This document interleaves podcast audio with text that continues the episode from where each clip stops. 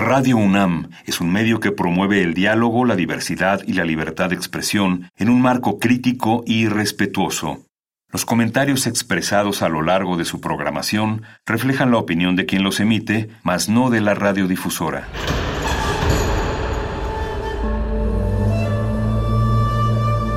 Un templo para la apreciación del ser mediante el sonido.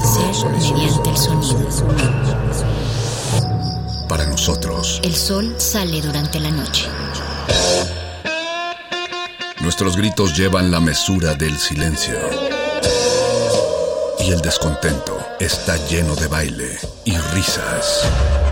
A todo, incluso a nosotros, nos resistimos. La universidad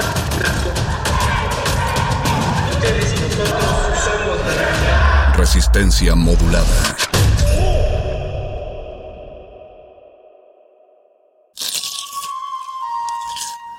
Es momento de alimentar nuestro espíritu con páginas. Las letras son la botana del alma.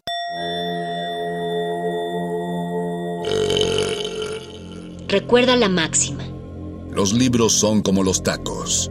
Aún los malos son buenos. Muerde lenguas. Muy buenas y lluviosas noches, querida Resistencia.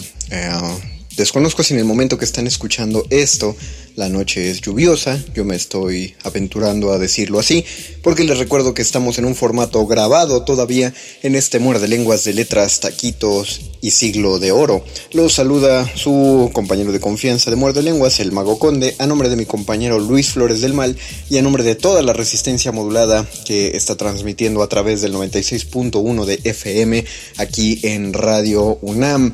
Mando un saludo y agradecimiento respetuoso a quien sea que nos está ayudando con la operación técnica allá en Radio UNAM y que nos ayudó a ponerle play a este programa que nos permite llegar hasta ustedes y el último, pero no por ello menos importante, de hecho el, agradecimiento más grande y mayúsculo y saludo es para ti, querida o querido escucha, que estás entregando un poco de tu tiempo para este programa, para permitirnos llegar hasta ti y compartir contigo un poco de lectura y de la maravilla que es transportarse de épocas, de lenguaje, de idiosincrasias a otros puntos geográficos y en el tiempo a través de la lectura. ¿Por qué? ¿Por qué lo estoy diciendo de una manera tan cursi? Es porque si escuchaste nuestra transmisión del lunes pasado, verás que estamos haciendo transmisiones, eh, que, perdón, que este, esta semana lo dediqué a la literatura del siglo de oro. por ser un gusto personal, por mucho tiempo gusto culposo, pero aprendí a redimirme yo mismo con él. Y digo culposo porque como explicaba el lunes de, de la emisión pasada, en teatro, si bien el teatro del siglo de oro es una materia que llevamos en algún semestre y es una constante en nuestra educación, hay, hay hay mucho prejuicio hacia el, teatro del siglo de oro y es un prejuicio justificado. Lo que yo decía el lunes es que muchos eh, de los creativos y del público piensan, consideran que el teatro del siglo de oro es aburrido, es lento, falto de acción. Y también quería decir que en parte tienen razón.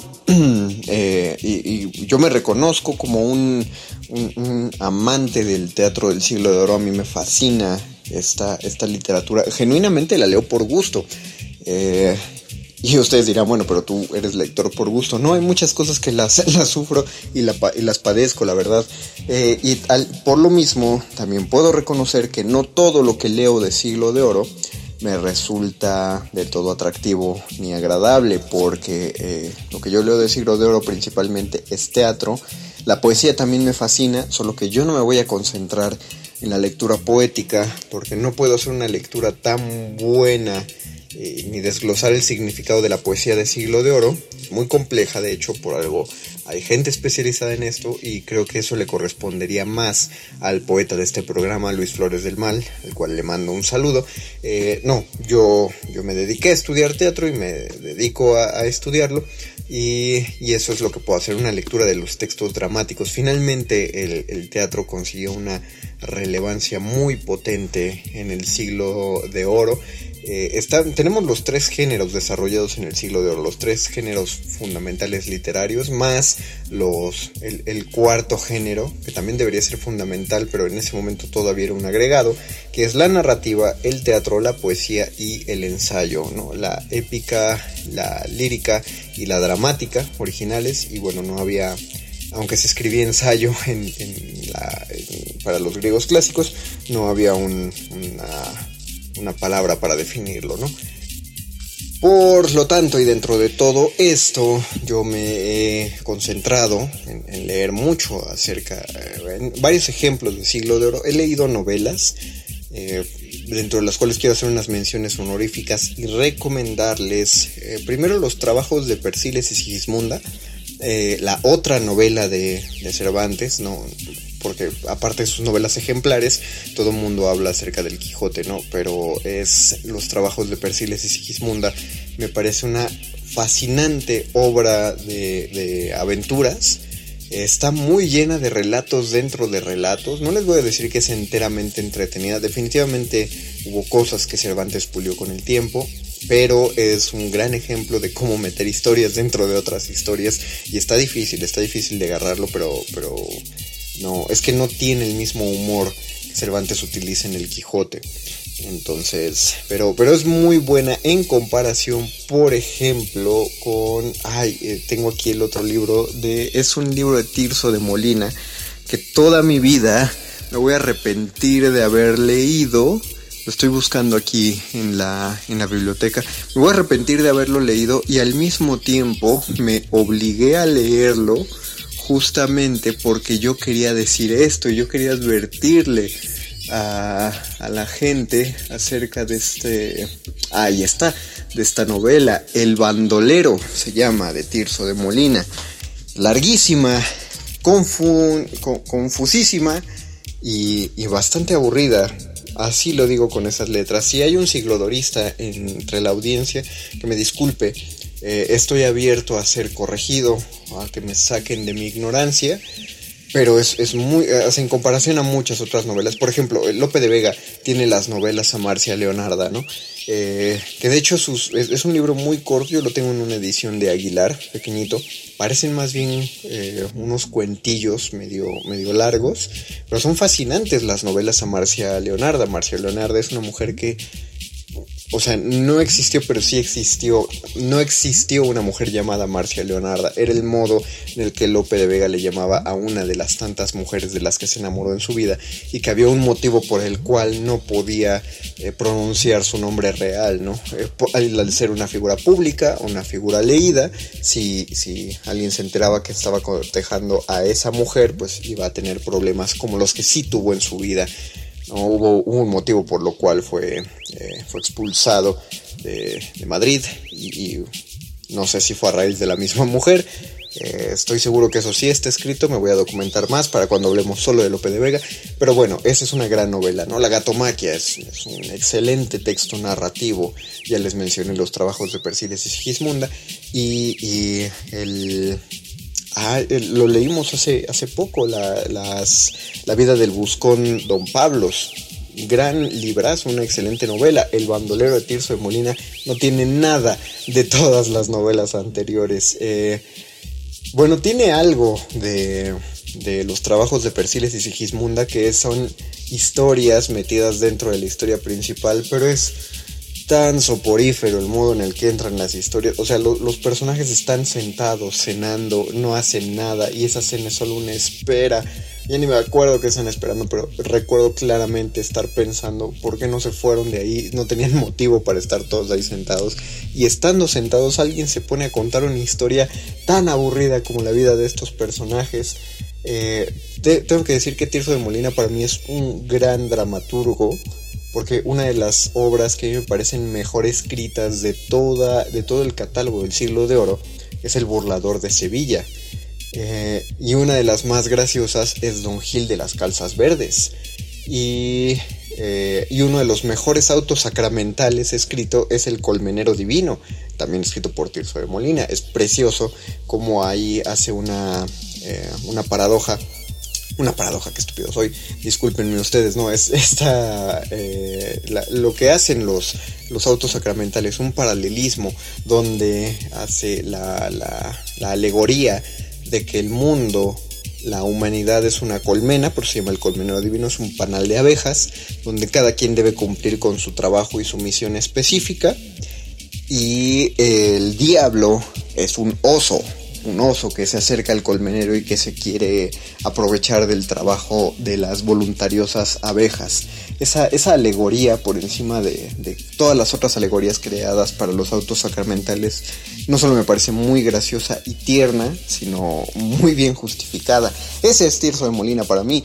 Lo que hizo en el bandolero prefiero olvidarlo y encima recuerdo que una de las cosas que leí con más rabia de esa novela es que cuando termina la novela Tirso promete una segunda parte de la novela, no sé si existe, yo, yo la tengo porque es de la biblioteca Castalia, eh, al menos hasta donde en ese catálogo no está la segunda parte, no sé si la escribió, la publicó, ojalá le hayan dicho que no y ojalá no la haya hecho, porque le salió muy mal la, la primera. Y repito, yo, yo soy una persona que no suele abandonar los libros. Eh, cuando hice el ejercicio de leer esta colección de, libros de siglo de oro, eh, yo lo sentía como un ejercicio de gimnasia, me obligaba prácticamente a leerlos y muchos de ellos no me costaron un gran trabajo. Eh, el bandolero sí, y, lo leía molesto. Y de hecho por eso lo leí más, intenté leerlo más rápido, pero era, era imposible, era una carrera contracorriente, con pies de plomo. Leanla. O sea, échenle un ojo nada más para que... No, no lo voy a hacer en este programa, porque de por sí... Mm, disculpen ustedes, se me sacaba la boca. De por sí voy a aprovechar este programa para leerles otro, también muy aburrido, que ya les había prometido, justamente para hacer una comparación, que es Las firmezas de Isabela, eh, una obra de Luis de Góngora. Eh, yo hice una lectura dramatizada, recuerdo que me invitaron a hacer una lectura dramatizada de las firmezas de Isabela, eh, justamente porque se trataba de un reto hacer la lectura, esto fue en el Colegio eh, de Letras Hispánicas. Eh, durante las jornadas gongorinas. De una manera muy elegante intenté, intenté decirle a los espectadores que si bien el lenguaje de Góngora es excelso, no es funcional para el teatro. Iba a escoger un punto al azar, pero creo que lo mejor es que empecemos por donde se tiene que, empezar, que, empezar, que es por el principio. Eh, esto es Luis de Góngora y las, las firmezas de Isabela hablan en ella. Eh, Octavio, viejo mercader de Toledo, Isabela, la hija de Octavio, eh, Laureta, criada de Isabela. Bueno, no les voy a leer todos los personajes porque no voy a leer toda la obra, ¿no? acto primero. Entra Marcelo solo. Marcelo, ¿De qué seno infernal, oh pensamiento, o oh por dónde has venido, si de tus alas torpes huye el viento? De plumas no, de ingratitud vestido y dos veces vendado, ciego dos veces para mí escupido. Sin luz procede el más despabilado y al amor más despierto, sombras viste de sueño su cuidado. Si tinieblas no pisa con pie incierto, entre escollos y arenas, con leño frágil solicita el puerto. Descansa publicando al fin sus penas. Yo solo, mudo amante, los hierros callaré de mis cadenas. Oh paredes, con quien el fuerte Atlante que ya sostuvo estrella sus espaldas trocara de diamante. Vosotras incluís dos luces bellas, tales que abrevia el cielo sus faroles clarísimos en ellas. Octava maravilla sois del suelo, nido de un fénix raro que argente el aire con su dulce vuelo, Oh, bella hermana de mi amigo caro. ¿Qué dices? Lo que digo. ¿Negóme el sol? ¿Turbóse el aire claro?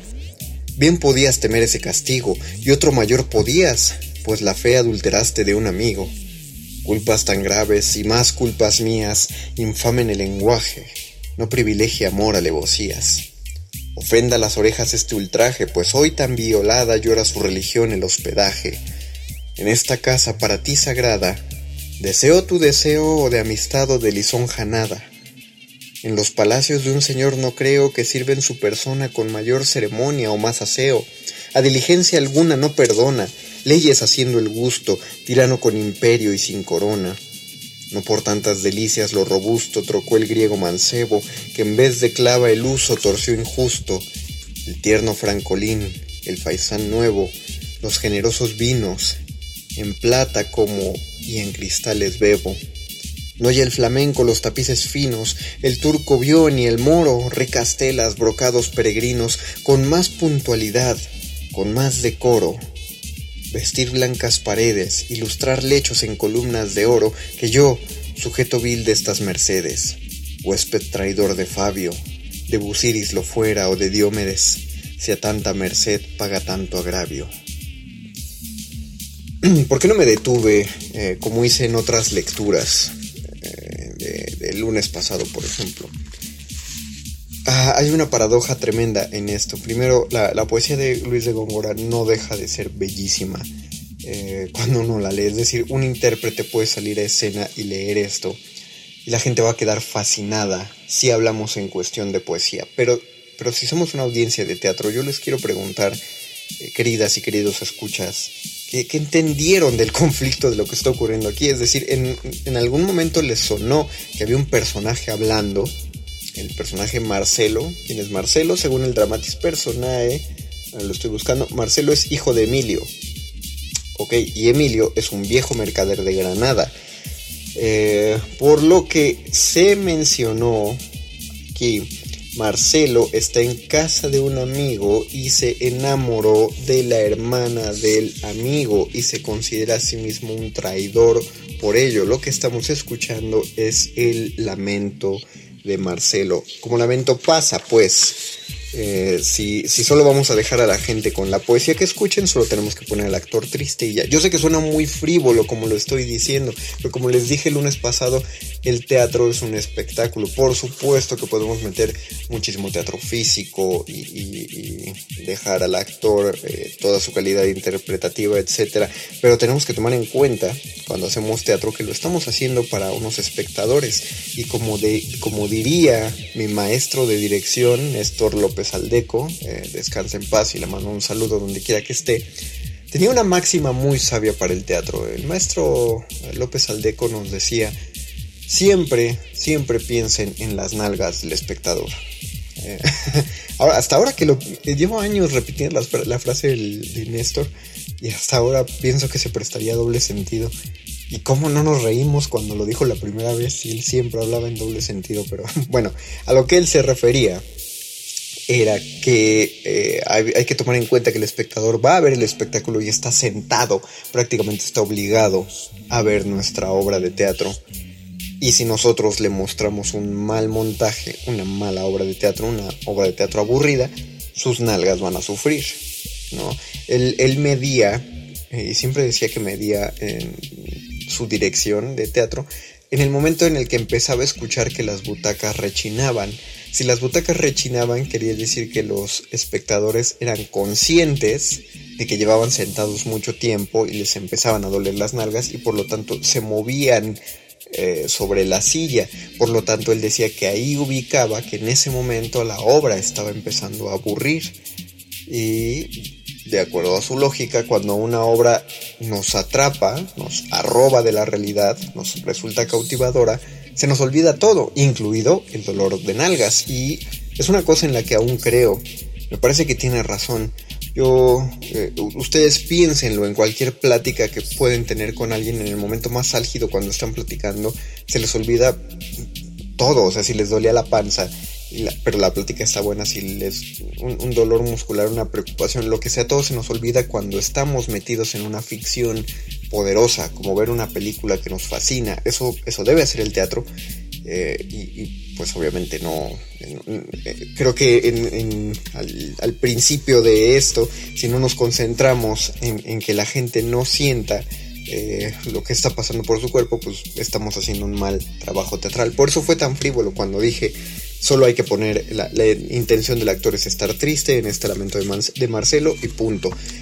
los gongoristas me crucificarán, pero estamos hablando de teatro y esto ya es otro terreno que no es la poesía. Entra Fabio, eh, y aquí viene el diálogo, ¿no? Probablemente el monólogo sea lo, que lo está haciendo lento y aburrido. Veamos qué ocurre con el diálogo. Fabio, Marcelo amigo, ¿qué es eso? ¿Qué andas pagando perdido hospedajes de escondido con melancolías de preso? ¿Son ya memorias de Libia las que te tienen de esa arte? ¿O en servirte y regalarte hallas a violante tibia? Que me diera mil enojos y no fuéramos hermanos si remitiera a las manos el servirte con los ojos. Cuando yo en tu casa malo a lo último llegué, milagros hizo tu fe y finezas tu regalo. Y así mi vida se allana, que la debo por mitad, a la fe de tu amistad y al regalo de tu hermana. Aliéntate que confío, cual yo con devoto ejemplo, di la mortaja a tu templo, darás tu cadena al mío. Marcelo. Creía que en la gloria no había, Fabio, penas, y que en la libertad no había cadenas. Glorioso ya y penado, libre y aprisionado, al desengaño acude la memoria, no ya de Libia ausente, que como Libia ardiente, engendradora fuera de toda cosa ponzoñosa y fiera. Del artesón dorado que ilustra el edificio, no perdone el gusano al artificio. De púrpura y de nieve, flores al áspid breve, le arman pabellones en el prado. Yo en los gustos me aflijo de ser huésped prolijo, y esto me roe y muerte en la gran sala y en el jardín verde. Fabio, muy flaco, Marcelo, os siento en confiar este día o de la voluntad mía o de mi agradecimiento. Sed mi huésped, año siento, que en los cien años que os pido eh, seréis siempre bienvenido, bien servido, porque a mis hombros, Marcelo, ni aun la máquina del cielo les hará dar un gemido. Ok, de, todo lo que se ha, se ha, mencionado hasta ahora, este es, estos son los versos más entendibles, los últimos que dijo Fabio en una, en una décima. Eh, hasta ahora, el problema es que aquí hay un juego de palabras eh, que no sé si sean pronunciables, en, al menos en el español ibérico, por ejemplo. En un momento dice, dice Marcelo, eh, al desengaño acude la memoria, no ya de Libia ausente, que como Libia ardiente, engendradora fuera de toda cosa ponzoñosa y fea. Cuando dice la primera Libia, lo está diciendo con V, eh, refiriéndose a una, a una mujer, la cual su amigo Fabio le, pronunció al principio. Es por cierto un personaje que no sale en la obra, solo se hace una referencia. Pero después vuelve a decir Libia, pero lo dice con B, con B labial, como diríamos, B de burro que decimos en México, ah, refiriéndose al país. No sé si ese juego de palabras es pronunciable en español. Leído, por supuesto que se entiende, pero pronunciado, escuchado y sobre todo con la velocidad a la que uno escucha las cosas en el teatro, ¿eso se entenderá? ¿Eso pasa por la cabeza del espectador? Dice Fabio, muy flaco Marcelo, o siento en confiar este día, o de la voluntad mía o de mi agradecimiento. Em, Fabio le está recriminando a, Marcelo que no, pues no está confiando del todo en él, que algo le esconde, que no le corresponde su voluntad. Sed mi huésped años ciento, ciento con C, es decir, de, un, de 100 años pues, Sed mi huésped año ciento, que en los cien años que os pido seréis siempre bien servido, porque a mis hombros, Marcelo, ni aun la máquina del cielo les hará dar un gemido. Es muy bonito como lo dice, es decir, cuando habla de la máquina del cielo, habla de la bóveda celeste que está, eh, está cargando eh, este no puedo creer que se me haya ido el. Es que estoy pensando tantas cosas de esto. Bueno, el Titánico el que se encuentra. Atlas, claro. Eh, Hércules en la montaña. Atlas está cargando la bóveda celeste, ¿no? El cielo lo lleva sobre sus hombros. Eh, y dice aquí, eh, Fabio, que ni siquiera cargar el cielo en sus hombros lo hará dar un gemido, es decir, no se va a quejar por más carga que soporte sobre sus hombros. Es decir, amigo, dime todas las lamentaciones que quieras que yo no voy a yo no me voy a quejar yo no voy a tener un problema en que me las digas eh, pero repito todo lo demás lo que leímos por ejemplo el lunes de la guarda cuidadosa es fácilmente transmisible disculpen ustedes es fácilmente transmisible a través de un actor un buen intérprete que tenga este, entendido este texto la tiene muy fácil para, soltar las intenciones que tiene el soldado de la guarda cuidadosa, que leímos el lunes. Pero, ¿qué tan complicado le será a un actor eh, decir, más bien, qué tan posible es para un actor transmitir lo que intenta decir Luis de Góngora con este texto? no voy a decir que es imposible, porque creo que sería pecar de mucha soberbia decir que algo es imposible y subestimar a los actores. Pero sí creo que si algo tiene difícil un actor es un texto que no ha sido pensado para teatro y que lo tenga que teatralizar. Y a pesar de que Luis de Góngora pensó en este texto para teatro, no, no es su fuerte el drama. Hay un motivo por el cual los autores no se metieron tan de lleno a, ciertos géneros, ¿no? No tenemos que pensar por qué no se introdujeron más eh, en el teatro pero sí, sí explotaron mucho la poesía, donde lo hicieron muy bien. Eh, y tiene esto que ver con el lenguaje poético, eh, porque para muchos, muchas personas eh, dentro del teatro, dentro del gremio, la dificultad de la interpretación de, de, los textos dramáticos tienen que ver con justo la cantidad de poesía que hay. Tienen razón, antes que nada quiero decirles a esos actores, hago, hago muchos chistes, y en el colegio hacemos muchos chistes sobre, sobre si los actores quieren aventarse a esta clase de experimentos o no. Eh, pero tienen razón, es difícil justo la interpretación sobre la poesía. Pero hay poesía, la poesía dramática, pues, que fue escrito para, para teatro en siglo de oro por autores que sí eran dramaturgos es un tipo de poesía que sí se siente para la escena. Vamos a hacer una pausa musical, pero regresando voy a hacer una lectura de poesía que sí se siente para la escena, precisamente en un auto sacramental de Don Calderón de la Barca. Así que, eh, bueno, ahorita escuchamos una canción y regresamos a este Muerde Lenguas de letras, taquitos y siglo de oro. Muerde Lenguas.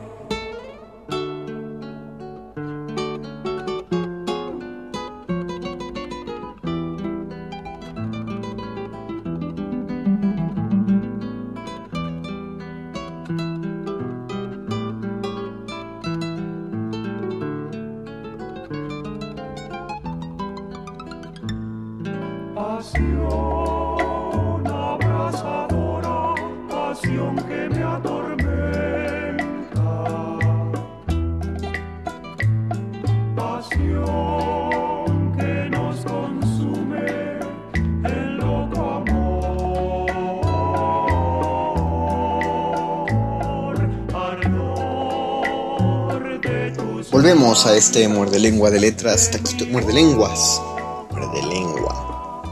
¿Por qué, lo singularice? A este muerde lenguas de letras, taquitos y siglo de oro. El gran debate que se inició antes de irnos al corte era acerca de la teatralidad, el dramatismo, la acción que puede tener la poesía dentro del teatro del siglo de oro, ¿no? Eh, eso es eh, es, lo más complejo de sobrellevar. El problema es que hay muchos, muchos ejemplos donde es muy difícil dramatizar lo que se supone que fue escrito dramáticamente. Por dramatizar me refiero a acción y cuando hablamos de acción es básicamente que algo suceda en el teatro, que algo ocurra, es un movimiento, un movimiento que puede ser emocional, eh, un movimiento que puede ser, perdón, es emocional, intelectual, o físico. ¿no? La mayoría del, drama se concentra en el movimiento emocional, el movimiento emotivo, la acción emotiva, pero puede haber de estos tres tipos. ¿no?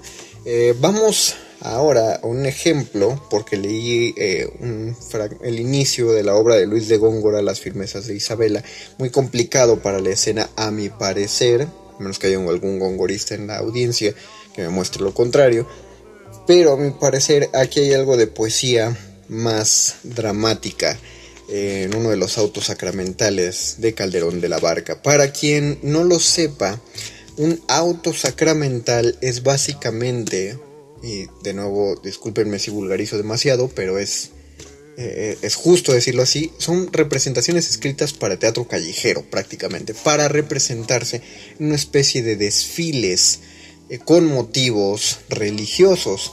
Los autos sacramentales se llamaban así porque mostraban los sacramentos de la iglesia explicados para el vulgo. No voy a decir todos los sacramentos porque no me los sé, porque no hice mi primera comunión, pero eh, solo, solo sé eso, que sí expresan los sacramentos de la iglesia y además utilizan la alegoría para darle a entender a la gente estos sacramentos. ¿Qué es la alegoría? Por si, por si tampoco ubican el término utilizar una palabra por otra.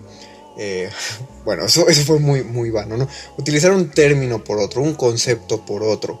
Eh, en el programa anterior, si fue en el anterior, no en el bloque, no, fue en el programa anterior, hablé acerca de una, de una no, en el bloque anterior, perdona, hablé acerca de una novela de, de Tirso de Molina, eh, que justo donde hacían la comparación de que la humanidad es una colmena de abejas, el diablo es un oso, pero me faltó pronunciar al último eh, elemento de esto, quien cuida la colmena es el colmenero, y en el caso de la obra de Tirso, el colmenero representa a Dios, por eso se llama el auto sacramental el colmenero divino. Eh, entre estas alegorías hay figuras preciosas en este tipo de alegorías y una de mis favoritas personales es el auto sacramental alegórico titulado El Gran Teatro del Mundo de Calderón de la Barca. Eh, donde básicamente la alegoría es que el mundo es un teatro. Dios es el director de la escena y todos los que entramos al teatro entramos porque el director nos dio la instrucción de entrar. Y cuando salimos de la escena es porque el director, Dios, nos da la instrucción de salir. Esto ya de por sí nos da cierta acción tanto mental como emotiva, ¿no? Nos pone a pensar y a, reflexionar. Pero veamos cómo lo hace. Vamos a ver si Calderón pasa la prueba de que su poesía sea, sea dramática, de que su poesía tenga acción. Eh, ah, perdón, no es la figura del director, porque no existe en la época una figura como tal del director de escena. Eh, le llaman el autor. Es muy padre como Calderón y la Barca pone a Dios como el autor, siendo él el autor de este texto, ¿no? Y aún así no fue una herejía lo que hizo, una movida fascinante de Calderón de la Barca. Autor. Muerde lengua. Hermosa compostura de esa varia inferior arquitectura, que entre sombras y lejos a esta celeste usurpas los reflejos, cuando con flores bellas el número compite a sus estrellas, siendo con resplandores humano cielo de caducas flores. Campaña de elementos con montes, rayos, piélagos y vientos, con vientos donde graves te surcan los bajeles de las aves, con piélagos y mares donde a veces te vuelan las escuadras de los peces, con rayos donde ciego te ilumina la cólera del fuego, con montes donde dueños absolutos te pasean los hombres y los brutos siendo en continua guerra, monstruo de fuego y aire, de agua y tierra. Tú, que siempre diverso la fábrica feliz del universo eres, primer prodigio sin segundo, y por llamarte de una vez, tú, el mundo, que naces como el fénix y en su fama de tus mismas cenizas. Mundo, sale el mundo por diversa puerta, mundo. ¿Quién me llama? que desde el duro centro de aqueste globo que me esconde dentro alas visto veloces. Autor, es tu amor soberano, de mi voz un suspiro, de mi mano un rasgo es quien te informa, y a tu oscura materia le da forma. Mundo, pues ¿qué es lo que me mandas? ¿Qué me quieres? Autor, pues soy tu autor y tú mi hechura eres. Hoy de un concepto mío la ejecución a tus aplausos fío. Una fiesta ser quiero a mi mismo poder, si considero que solo a ostentación de mi grandeza, fiestas hará la gran naturaleza, y como siempre ha sido lo que más ha alegrado y divertido la representación bien aplaudida, y es representación la humana vida, una comedia sea lo que hoy el cielo en tu teatro vea. Eh, tengo que hacer una aclaración hasta ahora. Bueno, creo, no sé, no sé si yo me estoy, me lo estoy comprando solo porque obviamente es una idea que he tenido a lo largo de, años, pero yo siento, sáquenme de mi error si alguien más no lo sintió, yo siento que este texto se, se, palpa más dramático que el anterior, ¿no? El de las firmezas de Isabela. Aquí al menos sí siento que están platicando. Es decir, sí hay mucha figura retórica, pero es una figura retórica más aterrizada. Sí hay mucha figura poética y está más aterrizada en función de describir algo. Todo, todo el primer prologuito no se alargó tanto, por ejemplo, como el lamento de Marcelo en la obra de, de, Góngora.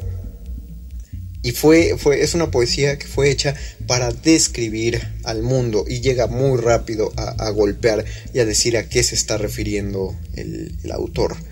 ¿no? A mi parecer. E, y en este diálogo, aunque y, si bien sí están llevando eh, el artificio del poeta Calderón de la Barca, también se están cediendo la palabra y creo yo que sí se entiende lo que están hablando, ¿no? De lo que están hablando es de que el autor convocó al mundo, el mundo preguntó para qué lo quiere y le mostró respeto, una pleitesía, eh, no pues eh, muy digna de marcar que el autor es alguien importante y que finalmente está representando a Dios y está a punto de, decirle, está hablando acerca de la vida y quiere que la vida sea una comedia. Eh, también es esta pausa para aclarar que cuando en la España del siglo de oro se habla de una comedia, no se está hablando del género dramático cómico, como el que hablamos hace un par de programas. Una comedia es básicamente una historia contada en el teatro, pues una obra de teatro. Eh, solo que no le podías decir obra porque la obra, de por sí decir obra, apela a muchos otros significados. Obra de teatro es muy largo, eh, así que ellos le decían comedia. Del mismo modo, no sé si lo recordarán o a todos les tocó en la audiencia, las abuelitas le decían, de hecho todavía mi, mamá, todavía cuando yo era niño se le decía así, a las telenovelas les decían comedia. No, ahorita ya es muy común decirle la novela. Ya, creo que nadie jamás dijo la telenovela, decían la novela. Pero también en, cuando yo era niño le decían la comedia. Vamos a ver la comedia, pon la comedia. Hablando de la, de, la telenovela. Una manera de referirse a una historia dramática, pues. Eh, y bueno, entonces quiere demostrar que la vida es una representación de este tipo. Si soy autor y si la fiesta es mía, por fuerza la ha de hacer mi compañía. Y pues que yo escogí de los primeros los hombres, y ellos son mis compañeros, ellos en el teatro del mundo, que contiene partes cuatro, con estilo oportuno han de representar. Yo a cada uno el papel le daré que le convenga, y porque en fiesta igual su parte tenga el hermoso aparato de apariencias, de trajes el ornato, hoy prevenido quiero que, alegre, liberal y lisonjero, fabriques apariencias que de dudas se pasen a evidencias. Seremos yo el autor en un instante, tú el teatro y el hombre el recitante. Mundo, autor, generoso mío, a cuyo poder, a cuyo acento obedece todo yo el gran teatro del mundo, para que en mí representen los hombres y cada uno haya en mí la prevención que le impone el papel suyo, como parte obedencial que solamente ejecuto, lo que ordenas, que aunque es mía, la obra, el milagro es tuyo. Primeramente porque es de más contento y más gusto no ver el tablado antes que esté el personaje a punto. Lo tendré de un negro velo, todo cubierto y oculto, que sea un caos donde estén los materiales confusos. Correrá hacia aquella niebla y huyendo el vapor oscuro para alumbrar el teatro, porque donde luz no hubo, no hubo fiesta, alumbrarán dos luminares, el uno divino farol del día y de la noche nocturno farol el otro a quien ardan mil luminosos carbunclos que en la frente de la noche den vividores influjos. En la primera jornada, sencillo y cándido nudo, de la gran ley natural, allá en los primeros lustros aparecerá un jardín, con bellísimos dibujos, ingeniosas perspectivas, que se dude cómo supo la naturaleza hacer tan gran lienzo sin estudio. Las flores mal despuntadas de sus rosados capullos saldrán la primera vez a ver el alba en confuso. Los árboles estarán llenos de sabrosos frutos si ya el áspid de la envidia no da el veneno en alguno. Quebrarán, quebraránse mil cristales en, en guijas, dando su curso para que el alba los llore, mil aljofares menudos. Y para que más campe este humano cielo, juzgo que estará bien engastado de varios campos incultos, donde fueren menester montes y valles profundos, habrá valles, habrá montes, y ríos sagaz y astuto, haciendo zanjas la tierra, Llevaré por sus conductos brazos de mar desatados que corran por varios rumbos. Eh, este, este, monólogo del mundo es bastante largo, me voy a interrumpir aquí. Y es un, eh, como nota al pie, es un excelente, excelente romance. Romance es la figura poética en la que está escrito este texto, eh, que son, son versos que, no, que no riman solo por las, por las vocales. Eh, hace tanto que no hablaba de figuras eh, retóricas por la misma cuarentena se me acaba de olvidar cómo, cómo se decía esa rima, pero bueno, eh, hay que, hay que repetir constantemente las dos últimas vocales de la palabra. Y Calderón de la Barca quiere que este romance rime en UO, por mundo. ¿Cuántas palabras pueden decir ustedes que vayan en UO? Búho, mundo.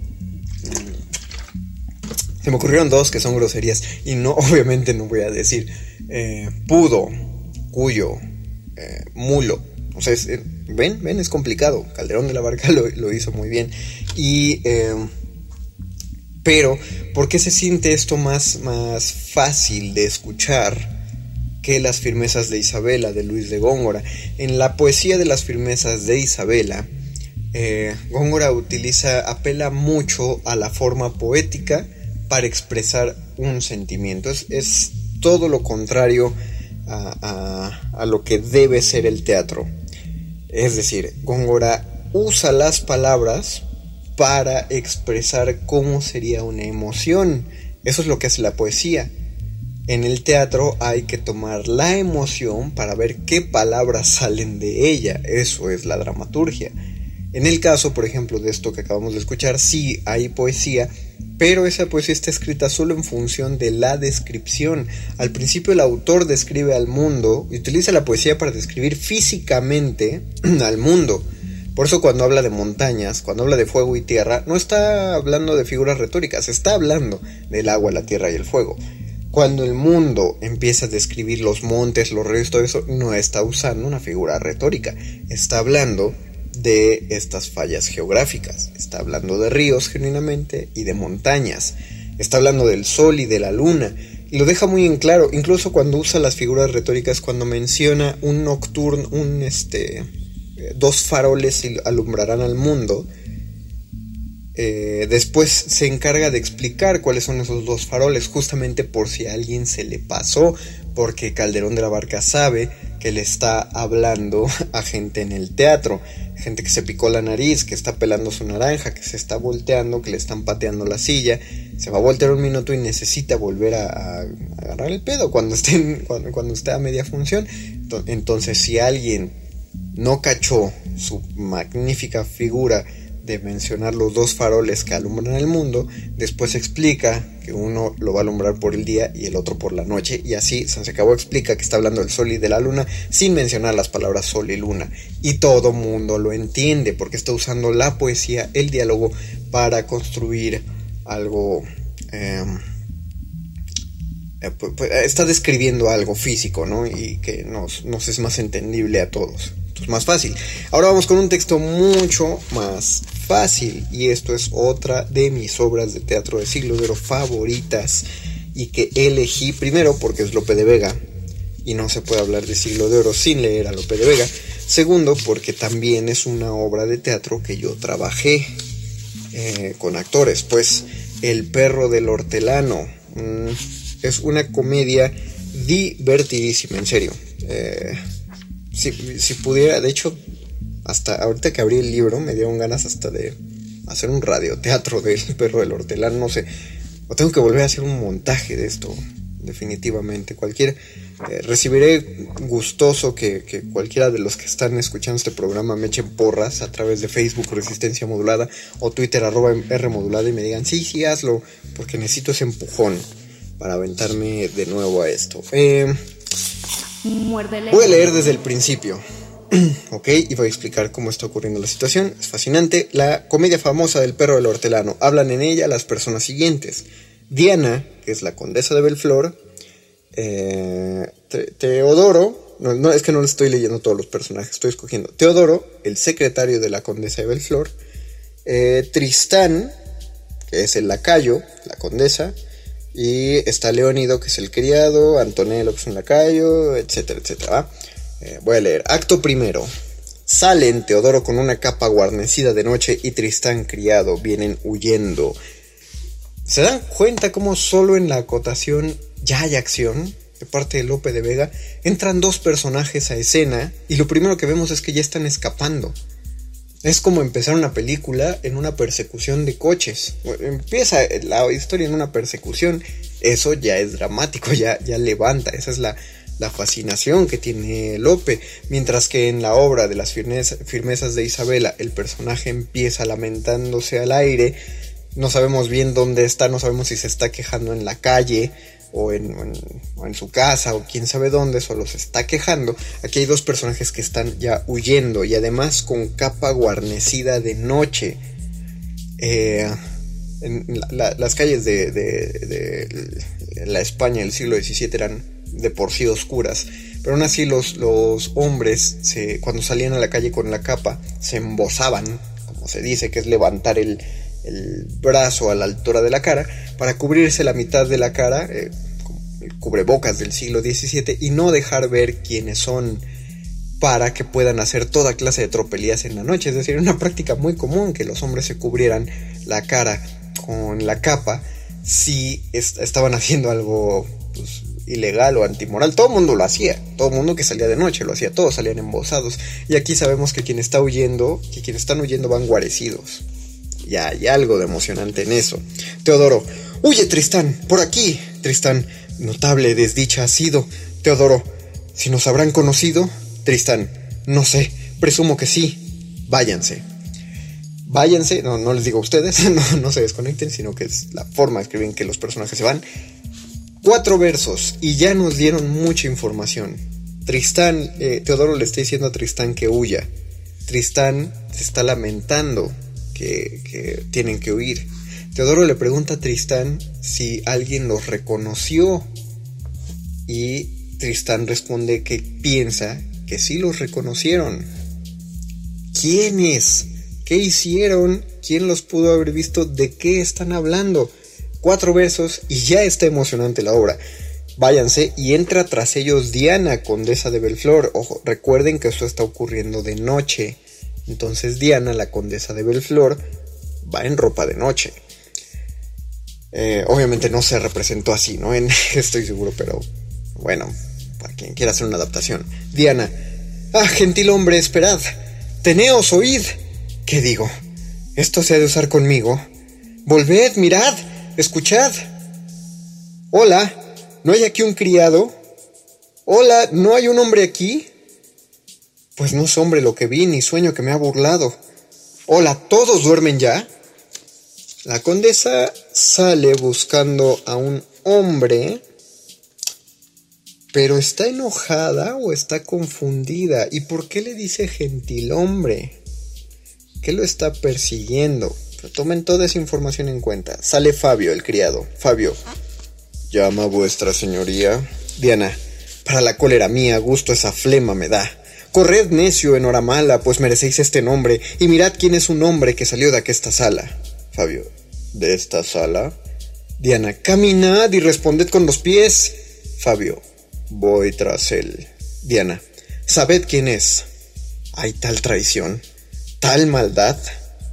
Otavio, aunque su voz escuchaba, a tal hora no creía que era vuestra señoría quien tan aprisa llamaba. Diana, muy lindo Santelmo hacéis, bien temprano os acostáis, con la flema que llegáis, que despacio que os movéis. Andan hombres en mi casa a tal hora, y aún lo siento casi en mi propio aposento, que no sé yo dónde pasa tan grande insolencia, Otavio, y vos, muy a lo escudero, cuando yo me desespero, ¿ansí remediáis mi agravio? Eh, vean lo que ya pasó con lo que ha dicho, dice la condesa que hay hombres metiéndose en su casa, hombres que siente en su aposento. Alguien se le metió al cuarto. Si alguien se le mete al cuarto, ¿por qué sale llamándole gentil hombre? Todo eso abona. Además se dan cuenta como con las palabras escritas por Lope, a uno le, impulsa a decirlas con cierta intención, con cierta emoción. Esto, esto es lo que hace que López sea un dramaturgo valioso.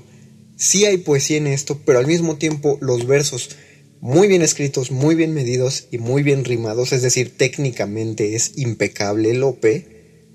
Los versos están dando a entender algo eh, eh, es aquí donde pueden responder cuando alguien diga por qué Lope de Vega era tan bueno, porque Lope consiguió unir la técnica del verso con transmitir un mensaje, un mensaje claro a través del verso.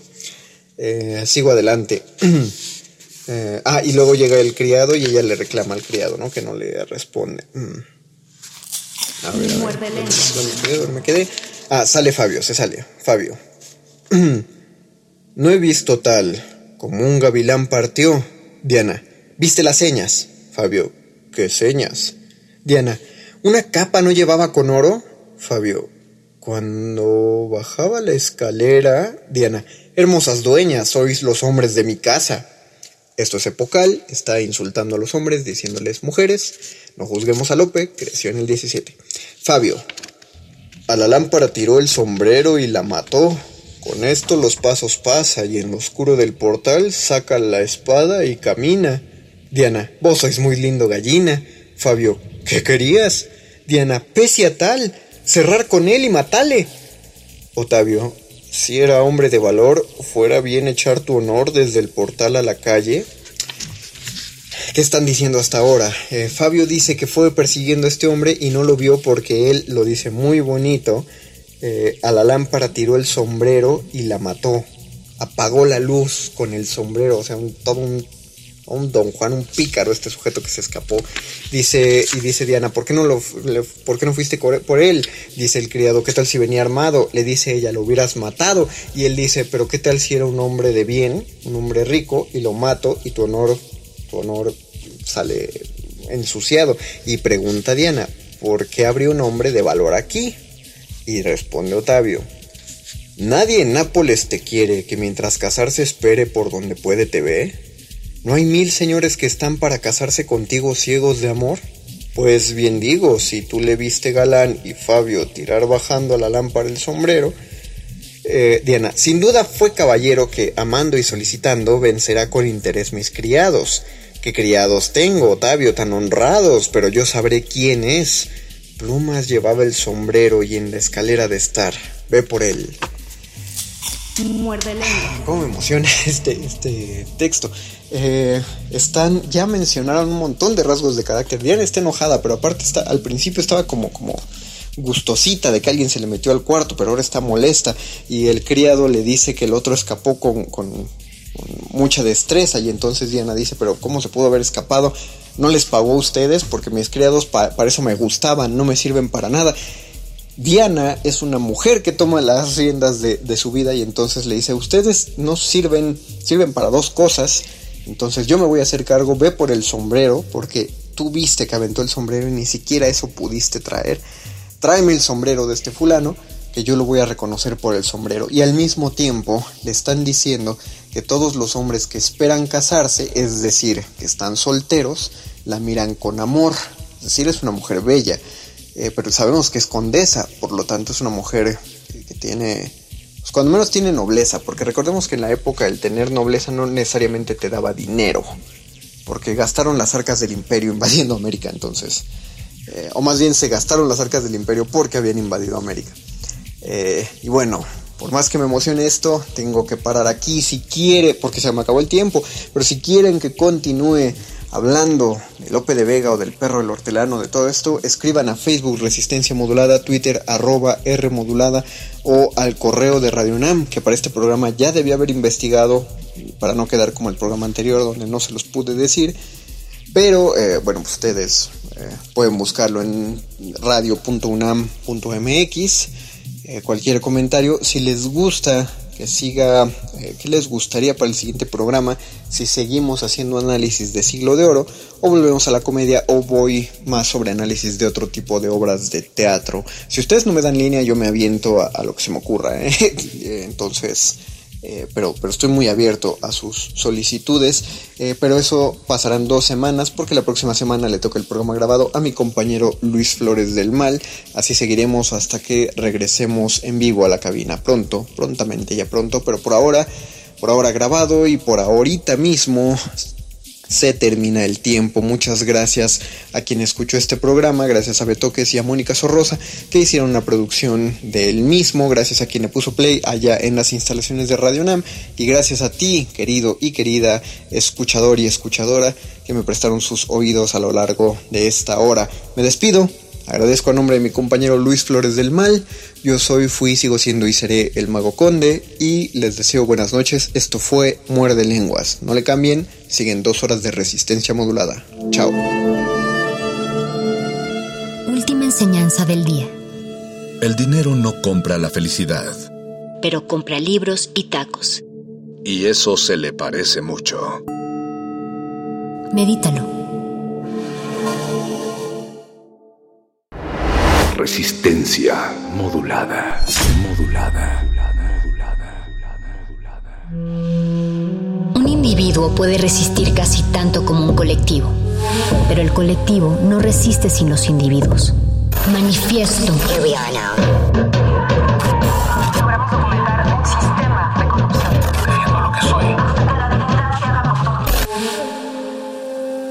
No hay sonidos distintos, solo separados. Tu cuerpo es una revolución. Manifiéstate.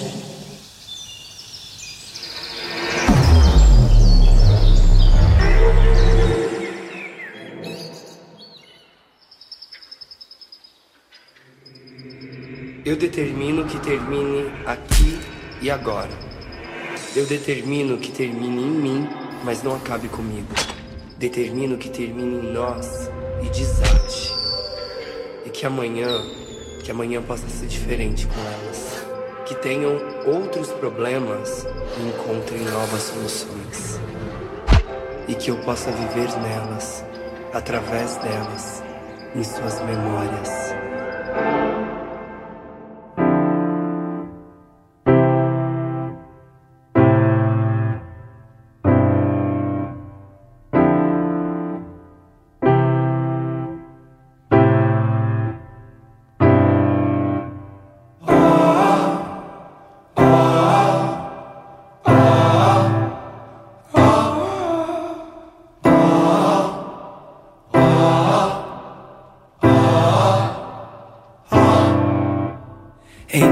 Oração e a ereção, oração, ora não são, são, bem são, sem nação, mesmo que não nasçam, mas vivem e vivem e vêm. Entre a oração e a ereção, oração, ora não são, são, bem são, sem nação, mesmo que não nasçam, mas vivem e vivem e vêm. Homens se amam, se unem, se imem, se unem. A quem costumeiramente ama, mente ama também. A mente ama também.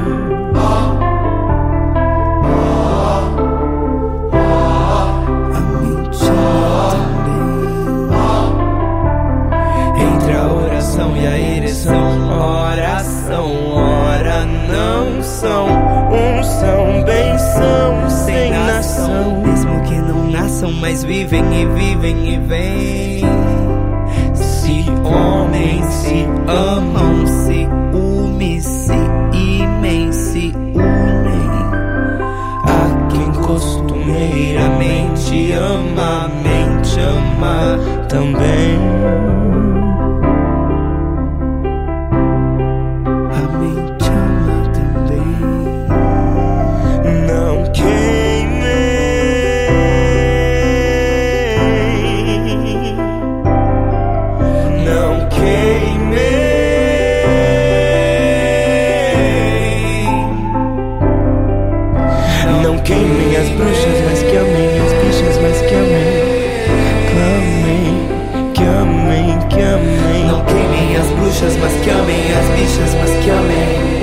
Que amem, clamem, que amem. Não queimem as bruxas, mas que amem as bichas, mas que amem.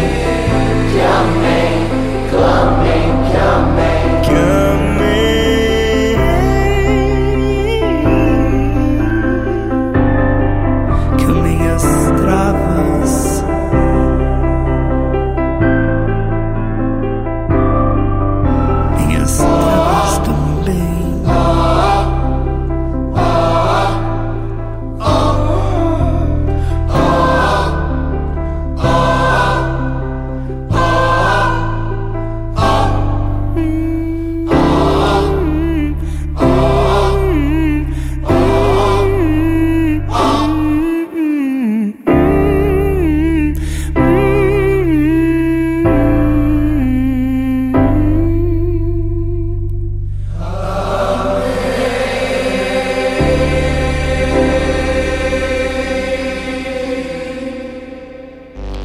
Manifiesto.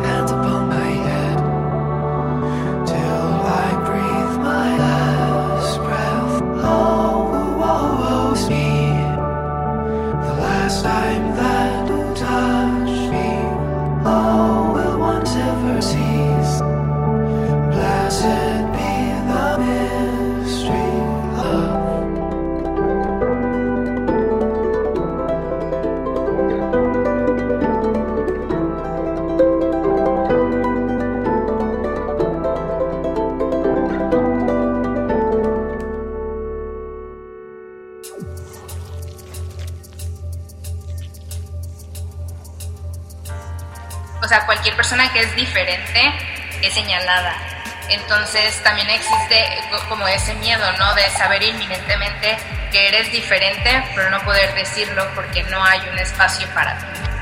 El salir del closet tú con tus amigos, con tu familia, este, y también el, el, asumirte, o sea, el ponerte la etiqueta de lesbiana y que y, afrontarlas, o sea, cualquier consecuencia que, que venga, ¿no? Porque después de ahí Sabemos que la familia sigue siendo uno de los principales espacios donde existe discriminación por orientación sexual, por identidad de género, eh, por, eh, expresión de género. Entonces, eh, digamos que este primer núcleo, que es quien nos debería ayudar mucho más a afrontar este tipo de situaciones, muchas veces es la, primera barrera para que logremos aceptarnos y ser felices.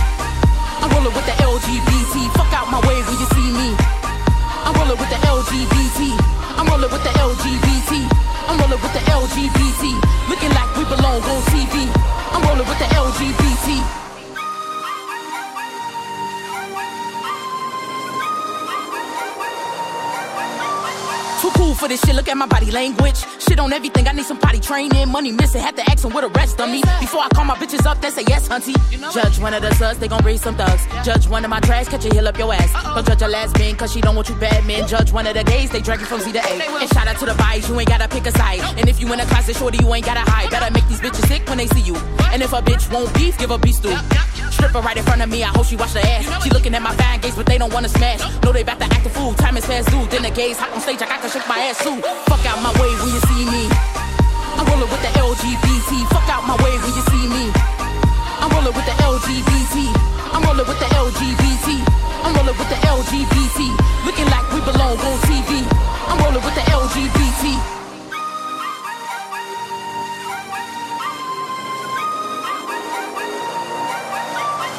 Fashion wise, they don't play.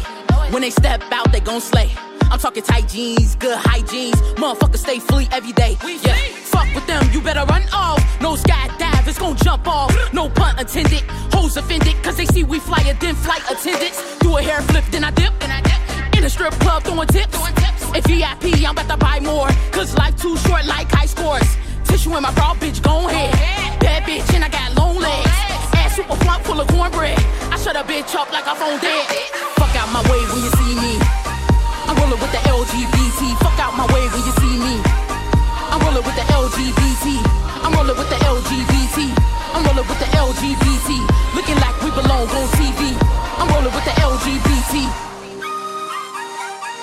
Rolling with the LGBT. I'm rolling with the LGBT. Manifiesta. Vai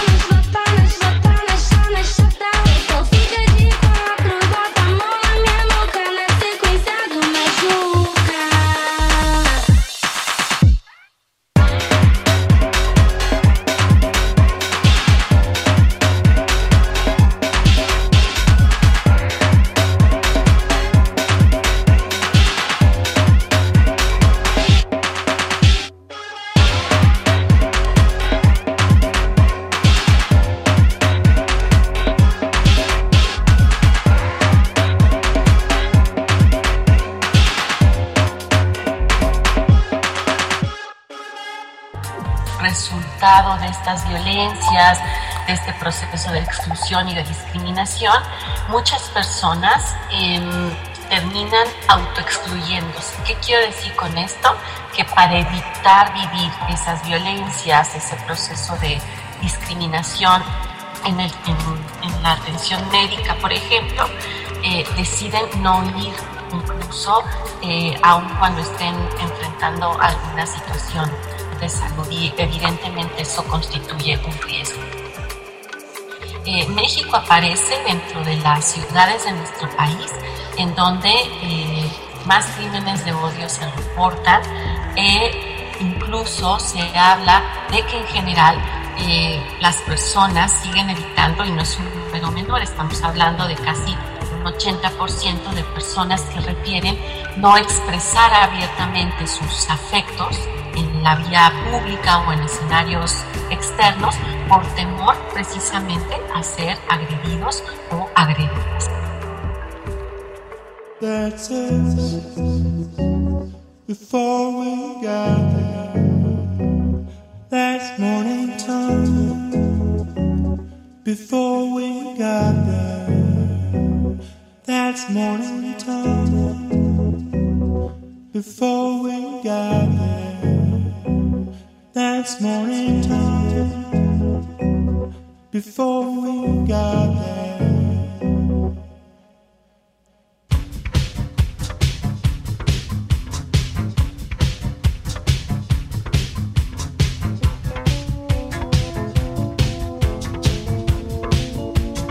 I just wanna be wherever you are. Hard as I can be, it's never too hard. This heart loves to see by its own light. Love inside of me, it's working at night. Seconds before I see the dark, yeah.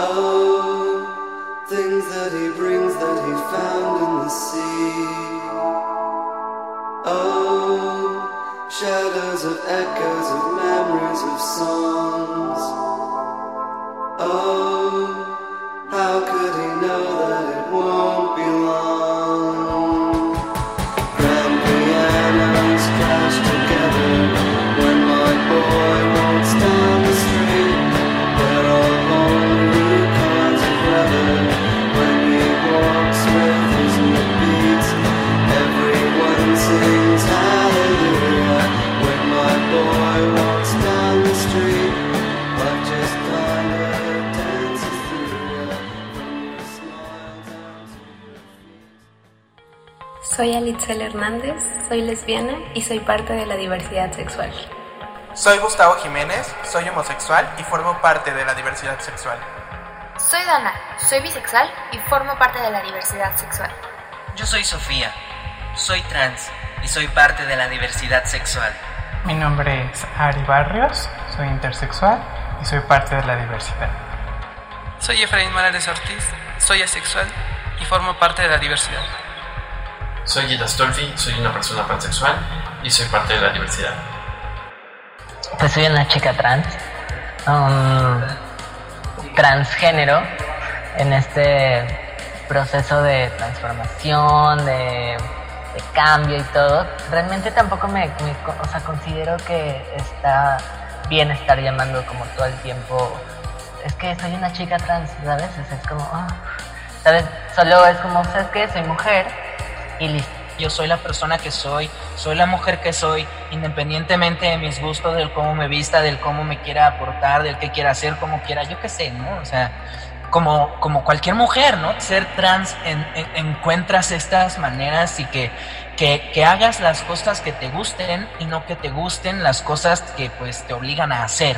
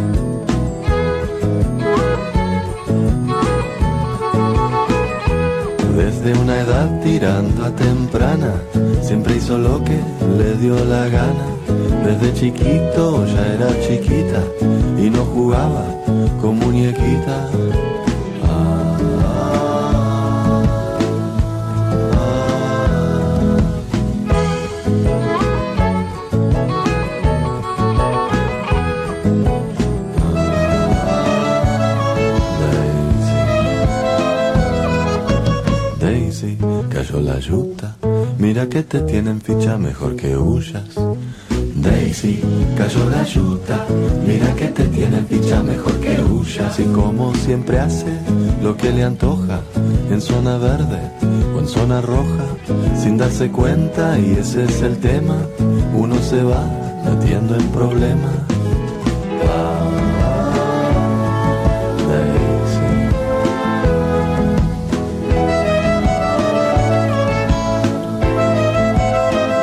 Y cuando te mudes a un nuevo pueblo y realices un nuevo duelo,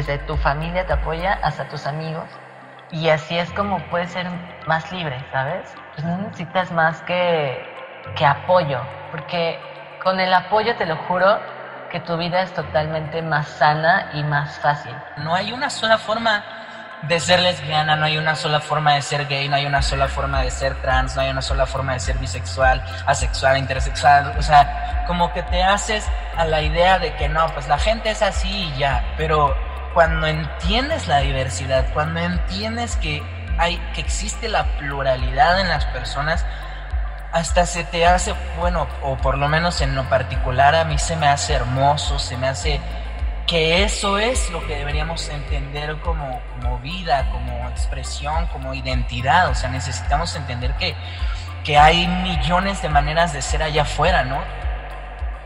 El sindicato de mariconas todas las que se le llama las mujeres sueltas.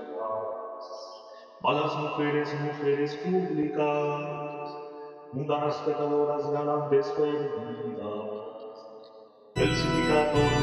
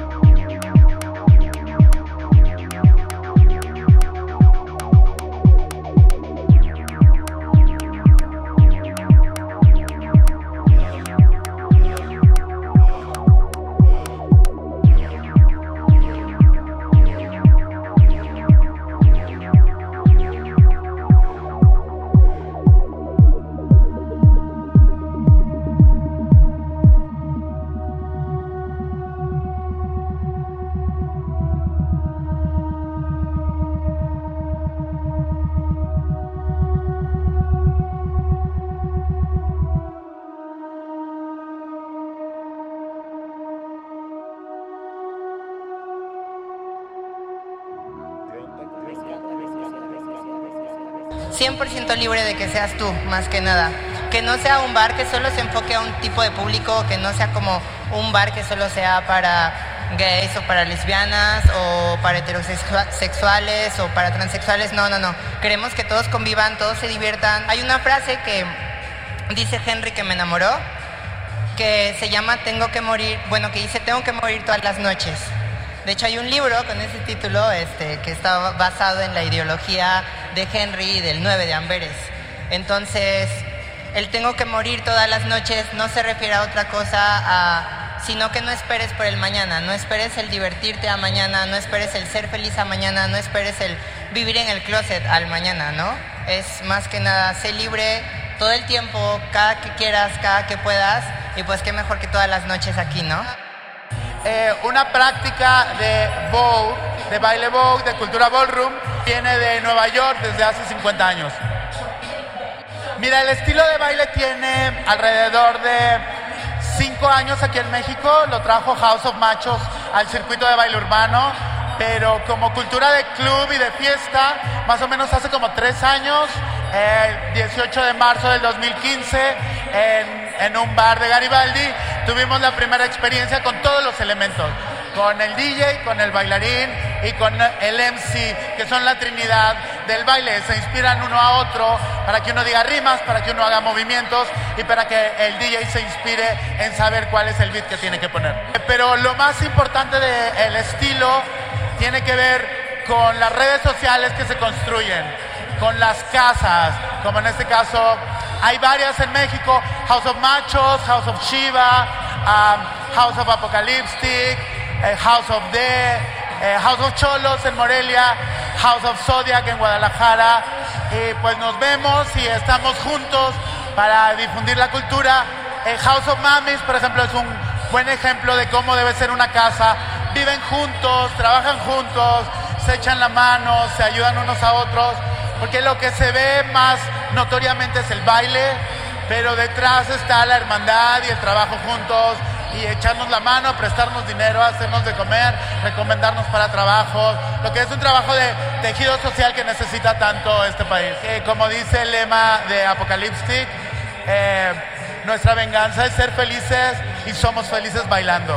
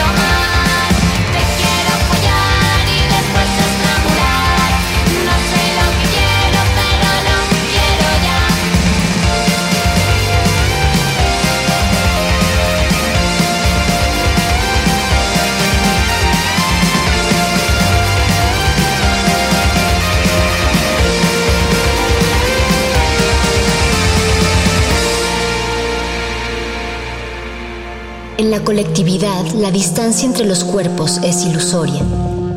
Pero en esa distancia está nuestro manifiesto.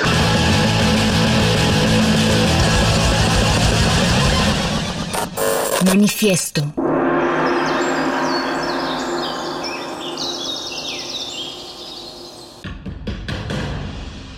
Como dijo el sabio Playlist Zoo, el viaje de las mil canciones empieza siempre con la primera reproducción.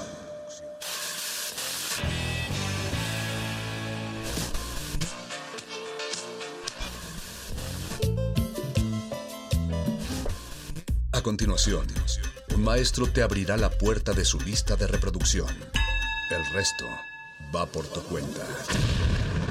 Play listo.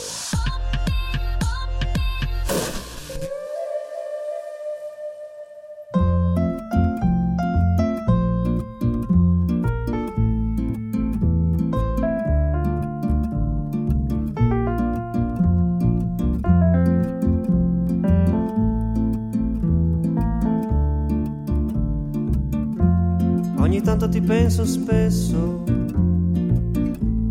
mi manchi quando sei con me. Ci sono un cuore e due capanne, e le tue cose qui da me.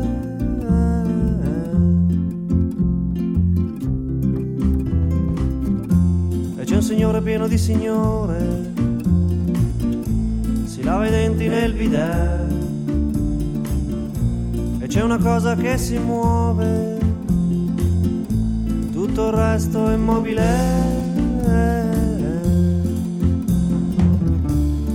Amica mia, amica mia, le mie ali bianche per te sono ali bianche perché sai che oggi io non volo più. Fa male un po' la testa ogni volta che penso a te. Sarà che non rimpicciolisci anche se ti allontani da me.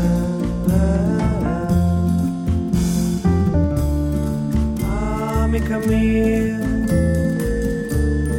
amica mia. Ali per te sono ali bianche perché sai che oggi io non volo più.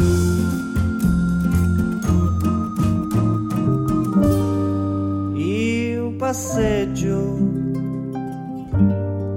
tu passeggi, egli passeggia insieme a te.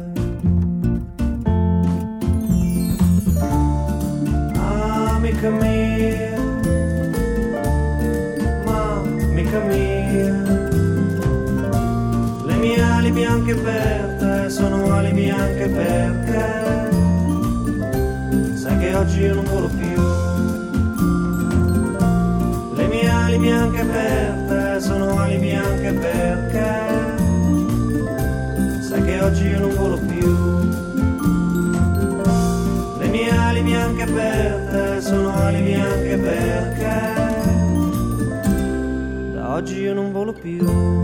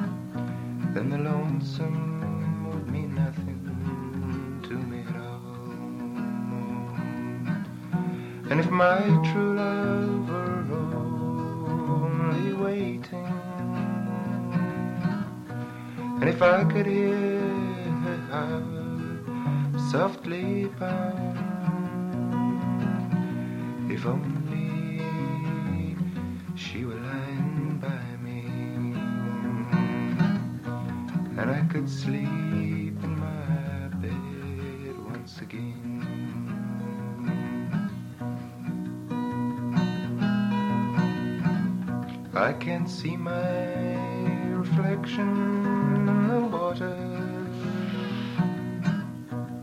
Can't speak the sounds that show no pain.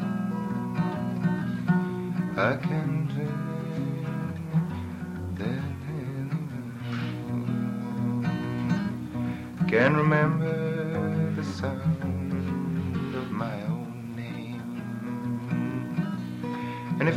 true love were only waiting, and if I could hear her heart softly pound, if only she were lying by me, and I could sleep in my bed once again.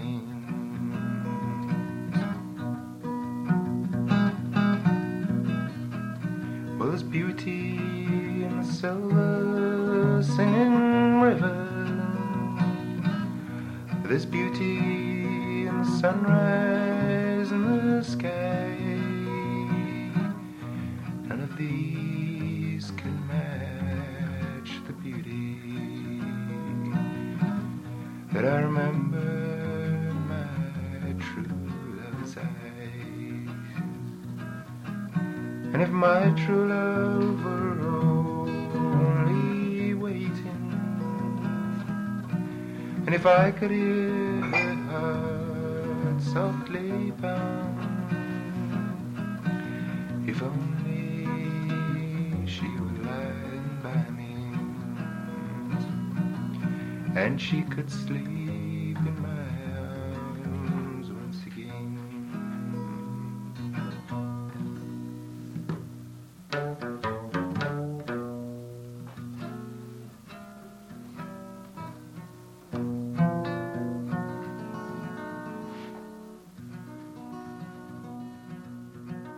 Play, play,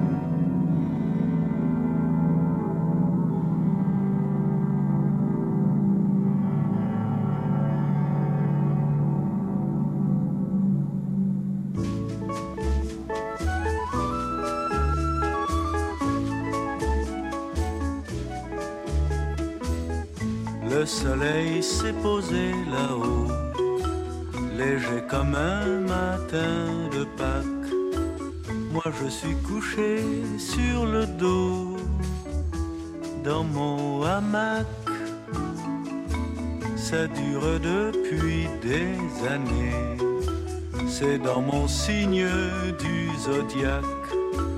Peut-être même que je suis né dans mon hamac. Parfois je voudrais travailler, mais y a ma flemme qui contre-attaque en me glissant un oreiller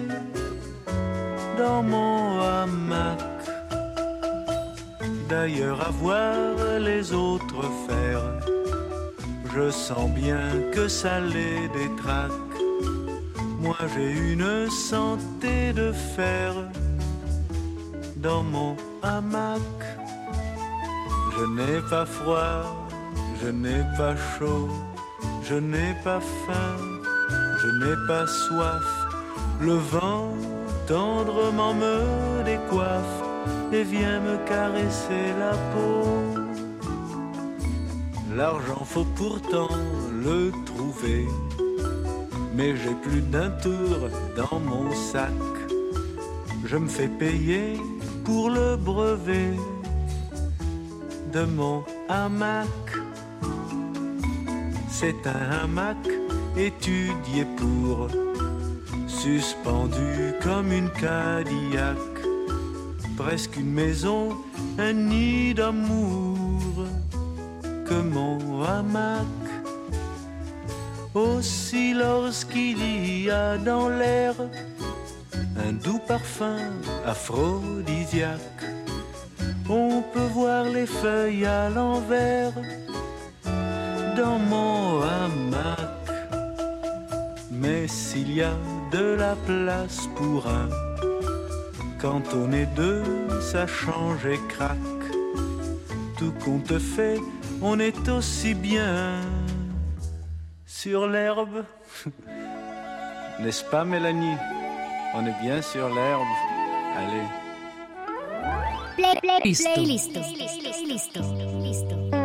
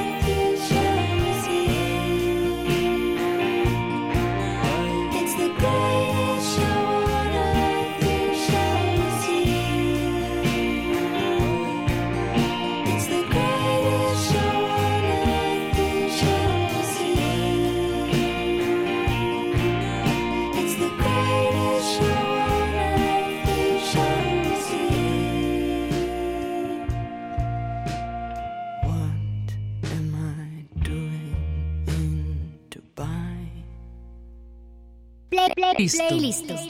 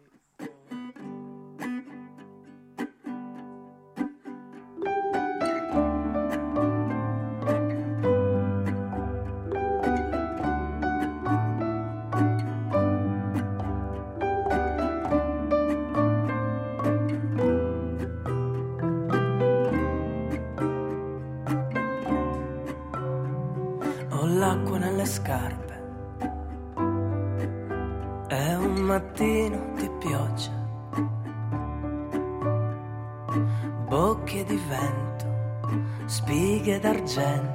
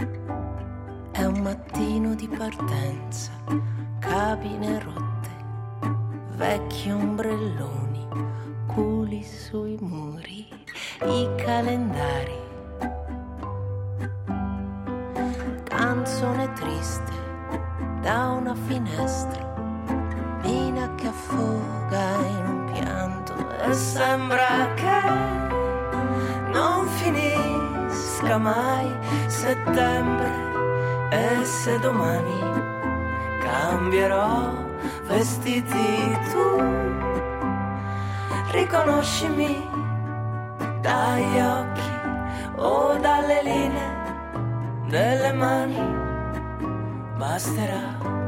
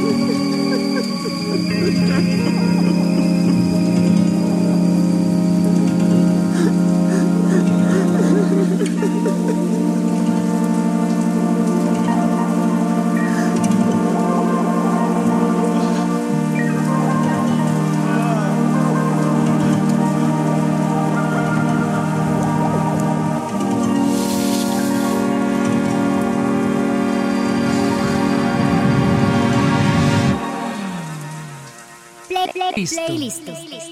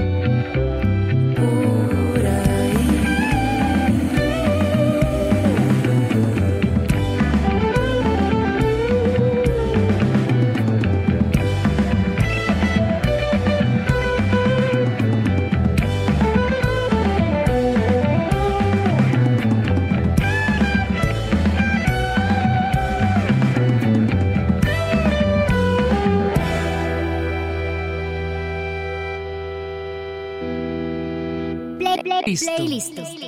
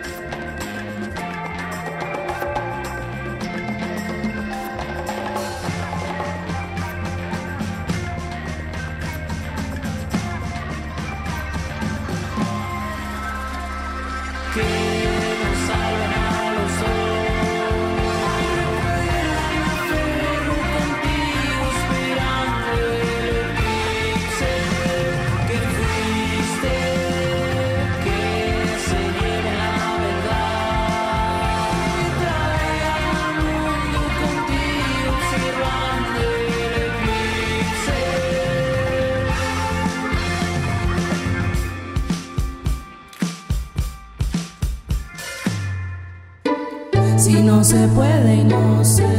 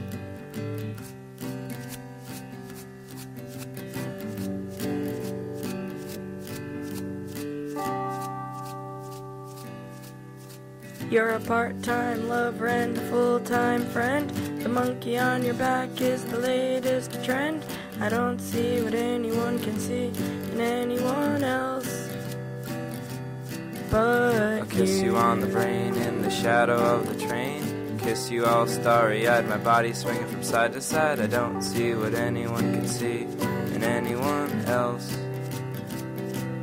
But here is the church and here is the steeple. We sure are cute for two ugly people. I don't see what anyone can see in anyone else. But the pebbles forgive me, the trees forgive me, so I can't you forgive me. I don't see what anyone could see in anyone else. But I will find my niche in your car with my MP3, DVD, rumble pack guitar. I don't see what anyone can see in anyone else. But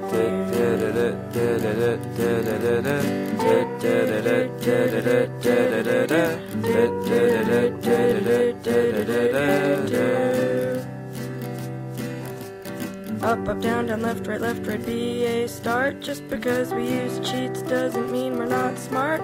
I don't see what anyone can see in anyone else. But you are always trying to keep it real. I'm in love with how you feel. I don't see what anyone can see in anyone else. But we both have shiny, happy fits of rage. You want more fans, I want more stage. I don't see what anyone can see in anyone else.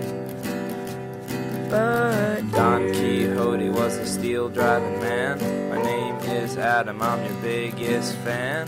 I don't see what anyone can see in anyone else. But squinched up your face and did a dance. Shook a little turd out of the bottom of your pants. I don't see what anyone can see in anyone else. But you. But Play, play,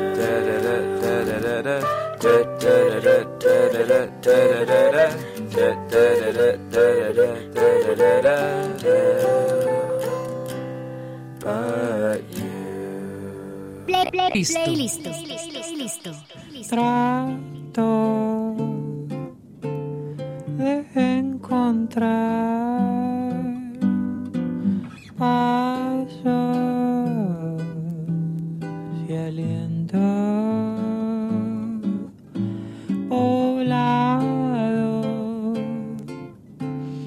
por máscaras que esconden la rabia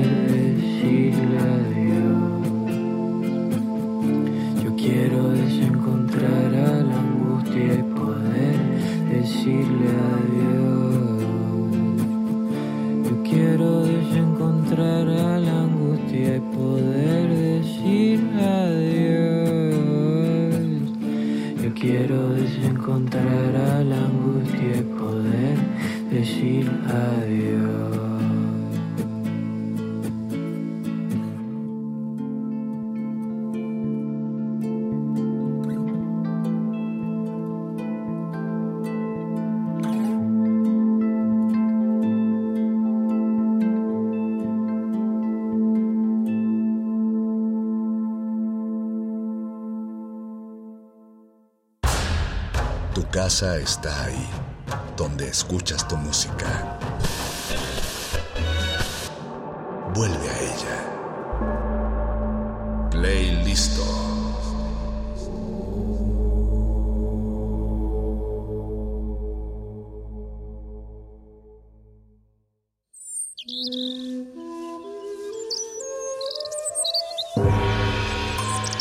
El cuadrante es una parcela fértil Para todo tipo de sonidos. La cosecha depende del músico y el músico depende del escucha que fertiliza el campo. El ciclo del sonido. Cultivo de Hercios. Composta radiofónica para la nueva música. Lunes y jueves, 21 horas, por resistencia modulada. 96.1 FM, Radio 1. Experiencia sonora.